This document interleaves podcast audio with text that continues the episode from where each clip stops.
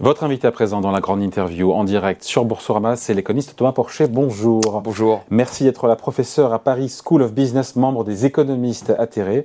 Et il y a ce dictionnaire, mon dictionnaire d'économie, comprendre, se positionner, débattre. C'est aux éditions Fayard. Euh, il se vend bien? Oh, Très bien, oui. Ouais. ouais. il marche bien. Ouais. Je pense que c'est un des livres d'économie qui a le mieux marché avec celui de Daniel Cohen. Euh, depuis la rentrée. Ah, il était venu nous voir Daniel Cohen. Oui, tout à fait. Très bonne économie. Oui, il faut le lire, le livre. Tout à fait. Homo numericus, c'est ça. J'ai à peu près lu tous ses livres, donc j'apprécie, j'apprécie beaucoup le personnage. Bon, euh, on y parle dans ce, dans ce dictionnaire d'économie de tous les sujets du moment. Euh, évidemment, la dette publique, l'argent magique, il est de moins en moins, planification écologique, l'emploi, les retraites. Il y a besoin, il y avait besoin d'apporter un contrepoint sur tous ces sujets. Ce qu'il faut comprendre, c'est qu'en fait, en économie, il y a plusieurs avenirs possibles. Il n'y a pas qu'un seul avenir. On essaie de nous dire depuis quelques années, hein, Margaret Thatcher disait il n'y a pas d'alternative, mm. Emmanuel Macron disait euh, l'autre politique est un mirage, hein, ce qui mm. voulait dire à peu près la même chose, alors qu'en économie, il y a plusieurs avenirs possibles. On l'a vu avec le Covid, hein, parce mm. que finalement, tout ce qu'a fait même le gouvernement, c'est ce qu'il avait dit qu'il ne fallait pas faire euh, euh, avant. Et en fait, l'intérêt de ce livre, c'est que ces avenirs soient confrontés sur un pied d'égalité. Quand vous avez à la présidentielle plusieurs programmes économiques, et que vous avez plusieurs économistes qui les soutiennent, parmi les meilleurs au monde. Jean-Luc Mélenchon était soutenu par plus d'une centaine d'économistes, Emmanuel Macron était soutenu par 40 économistes, extrêmement brillants également, Benoît Hamon avec, Thomas Piketty, etc. Donc là, ça veut dire quand même quelque chose. Ça veut dire que l'économie doit être débattue sur un pied d'égalité. Or, souvent, euh, on présente certains programmes comme des programmes pragmatiques et puis d'autres qui sont des programmes de, rêveurs, ce qui est faux. Voilà, ce qui est faux. Il y a une part de responsabilité de, euh, pour tout le monde, à savoir euh, dans les médias. Est-ce qu'il n'y a pas assez de débat économique Est-ce que le niveau, on dit souvent que le niveau des Français en économie est faible, c'est injurieux, il y a une part de vérité euh? Je pense que le niveau des Français n'est pas faible en économie. Non, non, ça je pense que c'est un peu injurieux. Je pense qu'on retrouve les, mêmes problématiques partout.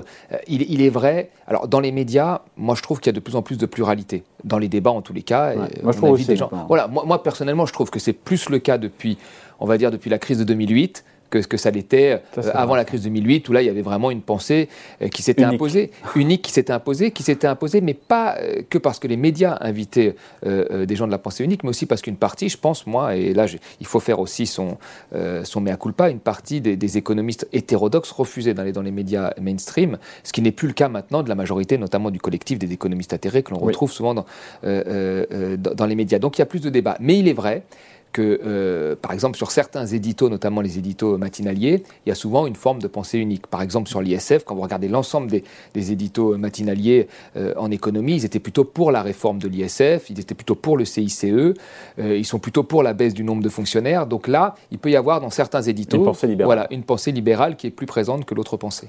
Ce qui n'est pas le cas sur l'ensemble des plateaux, parce qu'il y a souvent du débat maintenant. Et l'autre pensée, donc, les, rêveurs, c'est dégueulasse de les appeler comme ça, ou il y a une part de vérité aussi, parce que certains disent, euh, bah oui, si, on ouvre les dépenses publiques et qu'on finance tout, comme on fait, on augmente les impôts à l'infini, voilà, après, c'est caricatural évidemment aussi. Oui, mais, euh, c'est aussi caricatural de dire que certains, que les fonctionnaires sont, sont contre-productifs, euh, parce qu'on nous l'a dit beaucoup ça, que, que on l'a souvent dit qu'il fallait baisser le nombre de fonctionnaires parce qu'il fallait les baisser, parce que le fonctionnaire était vu plutôt comme un coût plutôt qu'un investissement. Puis on a bien vu qu'avec la crise du Covid, on aurait peut-être eu besoin de, plus de fonctionnaires à l'hôpital. On le voit bien aujourd'hui dans, dans l'éducation et ainsi de suite. Donc c'est bien aussi de rappeler des vérités. Quand on nous dit par exemple que il y a trop de fonctionnaires, qu'on dépense trop d'argent dans l'administration comme si cet argent tombait dans un trou noir, bah, vous regardez le chiffre de la dépense publique, vous regardez le pourcentage euh, dépensé pour les administrations et pour les fonctionnaires en, pourcentage de PIB, et eh ben, il est stable. Oui, mais le fait qu'on soit champion du monde, c'est une réalité.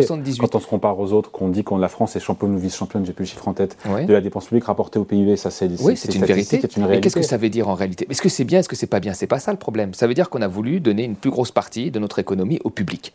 Euh, pour demain, des services rendus qui demain, sont problématiques dans la santé, on le voit bien dans les hôpitaux, quand on va faire un tour dans les hôpitaux, dans les urgences, et j'y étais encore il y a peu de temps, ils se démènent comme des fous. Tout à fait. C'est quand même. Euh, mais en fait, quand vous regardez la dépense publique, vous avez une partie, comme j'ai dit, qui est qui est stable depuis 78, qui a 18% euh, euh, du PIB, qui est stable depuis 78, qui est celle qui, qui, qui, est tous les moyens donnés aux hôpitaux, aux services publics et le personnel. Et d'ailleurs, cette, cette partie-là est plus basse qu'au Royaume-Uni, par exemple, et qu'en Suède. Le Royaume-Uni est un pays libéral. En fait, ce qui a explosé et ce qui a fait monter la dépense publique, c'est toutes les prestations euh, sociales, notamment le chômage, les, les retraites, etc.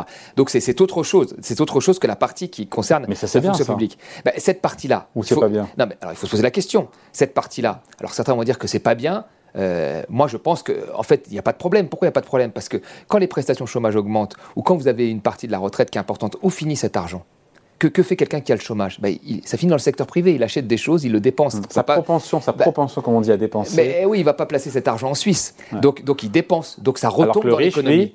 Il, il, place en Suisse. Bah, Encore qu'en Suisse, c'est plus possible. voilà, mais enfin, en tous les cas, celui qui touche une retraite, celui qui touche euh, l'assurance chômage, celui qui, touche des remboursements de médicaments, il le réinjecte tout de suite dans l'économie. Donc, in fine, vous avez quasiment 50% de la dépense publique qui permet d'avoir, euh, on va dire, à l'achat, et, qui... voilà, et qui réalimente le circuit économique. Donc ça, il faut la poser, il faut, le dire aussi ça. Et ça, ça n'a jamais été dit. La dépense publique, on la voit comme une masse monétaire lourde qu'il faut absolument baisser. Baisser, on ne sait pas pourquoi peut-être pour donner au privé. Je suis pas sûr que la capitalisation moi, soit mieux que la, retraite euh, par répartition publique. Euh, moi, je, moi, je préfère. Il y en a pas en France de la capitalisation. Il y en, a pas, mais certains voudraient qu'il y en ait. Voilà, et qui disent par exemple qu'il y a des déficits en France et qu'il n'y en aurait pas dans la capitalisation. Bah, vous avez des fonds de pension qui ont sous-évalué très fortement euh, le montant des retraites. Vous vous en souvenez, il y a eu un article très bon dans les Échos. On était pratiquement à 3 000 milliards de sous-évaluation, ce qui sont quand même des, choses assez énormes. Donc le privé ne fonctionne pas toujours mieux que le public. Bon, puisqu'on parle de déficit, eh ben, la retraite et le déficit, c'est un morceau aussi la retraite de votre livre. Sur la question du problème de financement, mhm. vous admettez, quand on voit les chiffres du corps, 14 milliards d'euros selon le gouvernement en 2027. J'ai regardé le corps en 2035, c'est entre 20 et 30 milliards d'euros selon les, les scénarios il y a un problème de financement, vous l'admettez. Parce qu'il y a encore des gens qui me disent non, non, c'est pas un problème de financement. Non, alors attention, il faut, faut, voir, il y, a, une différence entre un problème de financement, c'est-à-dire un léger déficit de, de, de l'ordre de l'épaisseur du trait, et la faillite. Parce que certains en parlent carrément d'une pyramide de Ponzi, de faillite. Là, on voit même dans tous les scénarios, c'est un déficit qui est. On est 350 milliards quasiment. Euh, euh, c'est ça ce que représentent les retraites. Là, mais 20 30 milliards d'euros, c'est pas une broutille. Hein. Non, mais je veux dire, sur les 350 milliards, déjà, on est, on est loin de la faillite. Mais il est vrai que quand on regarde, même s'il faut se méfier toujours des scénarios de long terme, il faut toujours s'en méfier. Parce qu'il y a plusieurs paramètres, vous avez vu, il y a plusieurs conventions. Euh, je, je pense que pour quelqu'un comme Bruno Le Maire, qui est en poste quand même depuis 2017, toutes les prévisions qu'il a pu faire, il s'en rend bien compte que là, c'est très difficile de, voir à N plus 5. Mm. Euh, en 2019, il ne pensait pas qu'il allait avoir le Covid en 2020. en 2021, on ne pensait pas qu'il allait avoir la guerre en Ukraine et l'inflation, etc. Donc les prévisions à 20, 30 ans, c'est des prévisions, mm. toutes choses étant égales par ailleurs, qu'il faut prendre, voilà, mais qu'il faut prendre toujours avec précaution. En 2013, le corps voyait un, déficit en 2022. Or, on est en excédent. Donc, il faut faire toujours attention. Mais, bon, il y a une réalité démographique très claire. C'est-à-dire qu'il va y avoir deux tiers de vieux bientôt. On est un pays de vieux. C'est une réalité. Maintenant, la vraie question qu'il faut se poser, si nous sommes un pays qui, vieillit et que nous avons un choc démographique devant nous, qui, est déjà en majorité passé derrière, hein, soit du temps passant, bah là, est-ce qu'on ne doit pas prendre une plus grosse partie de la richesse créée et de la donner aux vieux? C'est la question qu'il faut se poser. Si on dit non, bah, dans ce cas-là, on fait ce qu'on fait, on reporte l'âge, et puis on va baisser la part des, pensions dans, le PIB, et on accepte que les vieux soient plus pauvres, sachant que quand les vieux sont plus pauvres, qu'est-ce qui se passe? Bah Là, vous avez l'inégalité qui arrive. C'est-à-dire que si vous avez du patrimoine, vous n'allez pas travailler. Si vous avez un enfant qui gagne suffisamment bien sa vie, il va vous donner une rente pour que vous pouvez vivre. Et puis si vous n'avez pas tout ça, bah, vous serez obligé de travailler beaucoup plus longtemps ou de survivre dans des mmh. conditions euh, plus difficiles. Vous savez que dans les années 70, il y avait trois retraités pour 10 actifs. Aujourd'hui, il y a 6 retraités pour 10 actifs. Donc le choc démographique, il est derrière nous. Et comment on a absorbé ce choc démographique? On l'a absorbé en augmentant la part de PIB que l'on consacre aux retraites. On est passé de 7 à 14 Aujourd'hui, on ne veut pas passer jusqu'à 16 ou 17% Voilà, c'est ça, parce que là, on va passer à quoi en fait? On va passer de 6 à 7 ou 8, hein, 7,5, 8 euh, euh, retraités pour 10 actifs d'ici 2040, 2050. Bah, le choc est derrière nous. Donc, moi, moi, la vraie question, c'est on peut augmenter les cotisations et cotiser plus dans la joie. Il s'agit de quelques euros en plus pour permettre à nos vieux d'avoir. C'est une ligne rouge du gouvernement, bah pas d'augmentation des cotisations ni patronales pour préserver l'emploi, ni salariales. Il bah, faudrait voir en quoi derrière, les cotisations. Oui, mais alors je ne suis, je suis pas sûr que les cotisations patronales et les cotisations salariales préservent l'emploi. Macron a supprimé deux lignes de cotisation. Il nous a dit que ça allait créer plein d'emplois, ça n'en a pas créé forcément. Enfin, il faut faire. sur le dernier trimestre, on a eu 120 000 créations de postes alors que la croissance ralentit. Oui, très bien. Incroyable. bah oui, oui, oui, très bien. Alors, il faut voir quel type de poste, mais oui, très bien. Oui, tout à fait, très bien. On n'a jamais quasiment en France depuis Jospin ouais, euh, créer 400 000, 500 000 postes sur un an. Quoi. Ouais, mais c'est très, très, bien. Après, on part de loin parce qu'il y avait une forte. Enfin, Emmanuel, enfin, il y a eu 1,5 million de chômeurs en plus quand, quand, Emmanuel Macron a pris le pouvoir. Donc il y a un phénomène de rattrapage. Effectivement, on est revenu à un niveau qui, est bien, mais Mais, euh, sur les retraites, euh, Thomas Porcher, puisque c'est un problème démographique, même si le gros euh, est derrière nous, quand on voit que tous nos voisins européens, et je ne parle pas des exotiques, hein, je parle des limitrophes, hein, quand on voit Belgique 65 ans de l'âge légal, Allemagne 67 ans, Italie 67 ans, pourquoi est-ce que nous on resterait à l'écart d'un problème qui est démographique, le vieillissement, qui touche tous les pays, qui l'ont tous traité de la même façon, bah, à savoir reporter l'âge légal. C'est vrai. Pourquoi on ferait pas comme les, pourquoi on ferait différemment Alors la première chose, on aurait raison, le reste de l'Europe bah, Là, on a raison sur une chose, parce qu'il faut, faut regarder l'ensemble des statistiques. Là, on a, on a raison sur une chose, c'est que nous avons le taux de pauvreté des retraités le plus faible euh, au monde quasiment. Il y a le Luxembourg qui est légèrement devant, mais dans la plupart des pays, nous, sommes, nous avons moins de pauvres qu'ailleurs. Euh, en Allemagne, il y a trois fois plus de retraités pauvres. Donc, je, sais, c'est la première chose qu'il faut regarder aussi, c'est-à-dire l'efficacité de notre système c'est que nous avons un taux de pauvreté euh, plus faible et puis nous avons aussi euh, le système qui joue un rôle d'assurance sociale, c'est-à-dire qu'il offre un taux de remplacement plus élevé au bas salaire et un taux de remplacement moins élevé au salaire. Donc, quelque part, c'est un, un, système euh, qui est efficace, redistributif et qui est basé à la base sur la solidarité intergénérationnelle. C'est pour ça que moi je pense. Et le lien avec ma question, c'est quoi? Eh ben, le début de votre question, c'est pourquoi on ne fait pas comme les autres pays. Bah, on peut, on peut faire comme les autres pays, mais dans ce cas-là, on accepte d'avoir plus de pauvres. Euh, et c'est ça, parce que je veux dire, il n'y a, pas que, a pas que la question budgétaire, il y a aussi la question de l'humain derrière. Et puis il y a aussi la question après des études sur ceux qui travaillent. Quand vous regardez les études de la CFDT ou de la DARES, une étude de la DARES montre que 50%, euh, plus de 50% des salariés se disent incapables de faire le même travail à 60 ans. 40% euh, de... de faire le même travail à 60 ans. C'est une étude de la DARES. Euh, il, y a une, voilà, il y a une enquête de la CFDT qui montrait que 40% euh, des ouvriers et des employés disent que le travail délabre. Il faut écouter aussi la réalité du terrain. C'est-à-dire qu'on ne prend pas des décisions d'équilibre budgétaire comme ça. Euh, il faut relire Stiglitz, La Grande Désillusion, c'est ce qu'il disait dans ce livre-là. C'est-à-dire qu'il faut arrêter de prendre des décisions au FMI, dans un hôtel 5 étoiles, et ne pas voir comment les, populations les prennent. Laurent Berger dit que même à 64 ans, euh, le report de l'âge légal, c'est brutal et non justifié. Pourtant, Laurent, Berger, c'est la CFDT, syndicat réformiste. Il a raison, encore une fois, il dit que ça va toucher d'abord les travailleurs les plus, euh, les plus modestes. En quoi et pourquoi? Bah, En fait, ça va toucher les travailleurs les plus modestes, mais l'ensemble des travailleurs en réalité. Parce qu'aujourd'hui, quand vous faites l'ensemble de, de, votre trimestre, vous faites une carrière complète, vous partez à, 64 ans, vous partez avec une retraite et un bonus en plus sur votre retraite. Là, vous allez partir à 64 ans ou 65 ans, 64 euh, ans, on va dire, et bah, eh ben vous allez partir avec un malus, parce que la, date de l'âge légal sera 65 ans. Donc l'ensemble des gens, en fait, vont devoir travailler plus longtemps pour avoir la même retraite. Hmm. Euh, euh, qu'ils qui, qui, auraient si on n'avait pas touché. Mais en même temps, c'est pour pérenniser le système aussi, pour garantir les, pensions à venir. Oui, mais on peut les garantir autrement. Je veux dire, on augmente les, cotisations. Je veux dire, ok, on ne veut pas en parler. C'est un le gouvernement veut pas en parler. Le gouvernement ne veut pas en parler. Comme il ne veut pas augmenter, comme il ne peut pas parler de l'augmentation des salaires, euh, de, parce qu'il y a la boucle, on va en parler après, la boucle euh, prix, prix salaire. Mais là, on augmente les cotisations de quelques euros. on, on, parle de quelques dizaines d'euros par an et le système est parfaitement rééquilibré. et puis, y a, sociale, salariale ou patronale Les deux, les deux. Les deux. Et il y, a aussi, il y a aussi quelque chose à, ajouter. Donc augmenter la pression fiscale dans un pays qui est déjà un des champions de la pression fiscale. oui, tout à fait. Vous l'assumez ça Tout à fait. Euh, oui, tout à fait, oui, parce que pour moi, toutes les cotisations ne tombent pas dans un trou, justement. Elles financent les recettes, elles financent les retraites, pardon, elles financent les prestations chômage, c'est un salaire différé. Et, les gens qui sont en poste, ils vous disent toujours ça, mais quand ils sont au chômage, ils sont bien contents d'avoir le chômage. Et il y a beaucoup de gens qui sont toujours bien contents de profiter de l'hôpital euh, gratuit et qui vivent à l'étranger. Enfin, il y a plein d'exemples comme ça qu'on pourrait citer. C'est voilà, pas la majorité. non, c'est pas la majorité, très bien. Mais malgré tout, voilà, les, cotisations, elles ne tombent pas dans un trou noir, elles financent quand même un Donc il y a d'autres moyens de pérenniser. Il y a d'autres moyens euh, qu'il faut aussi mettre sur la table. Il y a d'autres. Elle dit qu'elle est ouverte, la Première ministre d'autres solutions. D'ailleurs, c'est Laurent Berger Sauf ça. parlait hier le numéro 2 du MEDEF sur, euh, sur le, relèvement de 10 points du taux d'emploi des seniors pour combler le déficit. Il disait que c'était pas très, très sérieux, le patron du, enfin, numéro 2 du MEDEF. Euh, ah, oui, il y a aussi cette, oui, mais il y a aussi, c'est vrai qu'il y a aussi cette réalité, c'est-à-dire que vous avez aujourd'hui un, senior, euh, un senior sur trois qui est, qui, est, en emploi seulement après 60 ans. Alors ceux qui sont en emploi, c'est très bien, ils y restent, mais, la première discrimination pour le, pour le retour à l'emploi, aujourd'hui, la première discrimination, quand on regarde tout, c'est l'âge et le sexe ensuite. Donc euh, on est dans un pays comme ça. Avec double peine. Voilà. Et, en même temps, si vous faites la réforme de l'assurance chômage et que vous, vous, réduisez les temps de chômage et que vous, oubliez, vous obligez aussi ceux qui touchent le RSA à faire 20 heures de présentiel, etc. Donc là, vous enlevez tous les filets de sécurité aussi pour ces populations. C'est vrai que les Français sont d'accord sur cette réforme de l'assurance chômage, autant sur la, les retraites majoritairement opposées, autant sur la réforme de l'assurance chômage. Cette contracyclicité, le fait de lier euh, la durée d'indemnisation, le montant de l'indemnité euh, chômage en fonction du taux de chômage, de l'emploi, 6%, 5%, c'est approuvé par les Français. Oui, mais ils ont tort.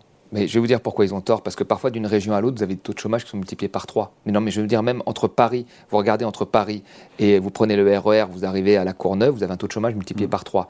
Euh, vous regardez par secteur, Vous avez des taux de chômage parfois, vous avez des, secteurs qui emploient énormément, mm. mais même dans les grandes études. Moi, je me souviens d'une époque où vous aviez 80% de génération qui voulait faire de la finance, parce que ça, employait. Maintenant, ils veulent faire du digital business. Enfin, vous voyez, donc euh, en fait, vous avez des secteurs avec des taux de chômage élevés et d'autres non. Euh, donc c'est très simple de dire un taux, un taux de chômage national qui va baisser. S'il baisse parce qu'il est drainé par certains secteurs et pas par d'autres, bah, vous allez avoir des populations, vous allez leur couper euh, les, prestations chômage alors qu'elles ne trouvent pas d'emploi. Pour vous, donc, il y avait d'autres solutions, augmenter les cotisations Alors, pour, l'assurance chômage, pas ça. Pour l'assurance chômage, pour la retraite, non, pour la retraite. Oui, pour la retraite. oui, on pouvait augmenter. Bah, on a notre système de base par répartition, c'est la solidarité intergénérationnelle. Donc, c'est-à-dire, quand vous, quand vous travaillez, vous financez avec vos cotisations euh, les retraites. Donc, on pouvait encore un peu les augmenter. C'est ce qu'on a fait entre 70 et nos jours. Ça s'est fait très bien. Ça s'est fait dans la joie. Et là, surtout qu'il faut arrêter un certain nombre de réformes. On n'a même pas encore vu les effets de la réforme Touraine, qui vont apparaître dans une dizaine d'années. Mais on refait réforme sur réforme. Quand on regarde les réformes depuis Fillon 2010, on a plus allongé l'âge de, départ à la retraite pardon, qu'on a gagné en espérance de vie puisqu'on va passer de 60 à 65. Donc il faut un peu se calmer. Là, il faut se calmer, je pense. On va voir les effets. Et puis il n'y a rien qui presse, puisqu'on on fait une frappe préventive. En fait, on réforme pour un euh, potentiel résultat dans 10 ans. Alors pour une fois, on a effectivement une vision de long terme, c'est assez rare pour le, pour le gouvernement, mais là c'est surtout parce qu'on doit montrer des gages à, l'Union européenne et qu'on va faire des économies à la fin du quinquennat qui vont remplacer euh, les baisses des impôts de production. Mais quand même, Thomas Porcher, en termes, j'élargis, mais en termes de politique économique, on s'en sort pas si mal. On a moins d'inflation que, que nos voisins, on a de l'emploi, des créations d'emplois, une croissance qui certes ralentit, mais qui euh, a surperformé, comme on dit, nos, voisins européens. Franchement, c'est pas si catastrophique que ça. Non, c'est une politique libérale. Ah, absolument non, mais bien sûr, bien sûr. Après, ce qui est assez marrant, ce qui, moi, ce qui m'a et Macron lui-même l'a dit euh, quand il y a eu le premier confinement, il a dit euh, il faut se réinventer, moi le premier. Mm. C'est-à-dire que tous finalement, ce qu'ils voulaient casser, à, nous a sauvés face au Covid. C'est-à-dire c'est l'hôpital public, c'est les collectivités locales, euh, c'est tout ça, c'est les premiers de cordée, tu vois, c'est tout ça qui nous a, les premiers de corvée, pardon. c'est tout ça qui a, qui, a, fait maintenir. Il a commencé par la cordée, il a fini par la corvée. C'est tout ça qui a maintenu l'économie finalement. Euh, et c'est tout ce que Macron voulait. Euh, il parlait d'ubérisation à l'époque, mm. il parlait justement des premiers de cordée qu'il fallait avantager, il parlait, il parlait de, des économies sur l'hôpital, il avait dit à cette aide-soignante, il n'y a pas d'argent magique, mm. on s'en souvient, au CHU de Rouen.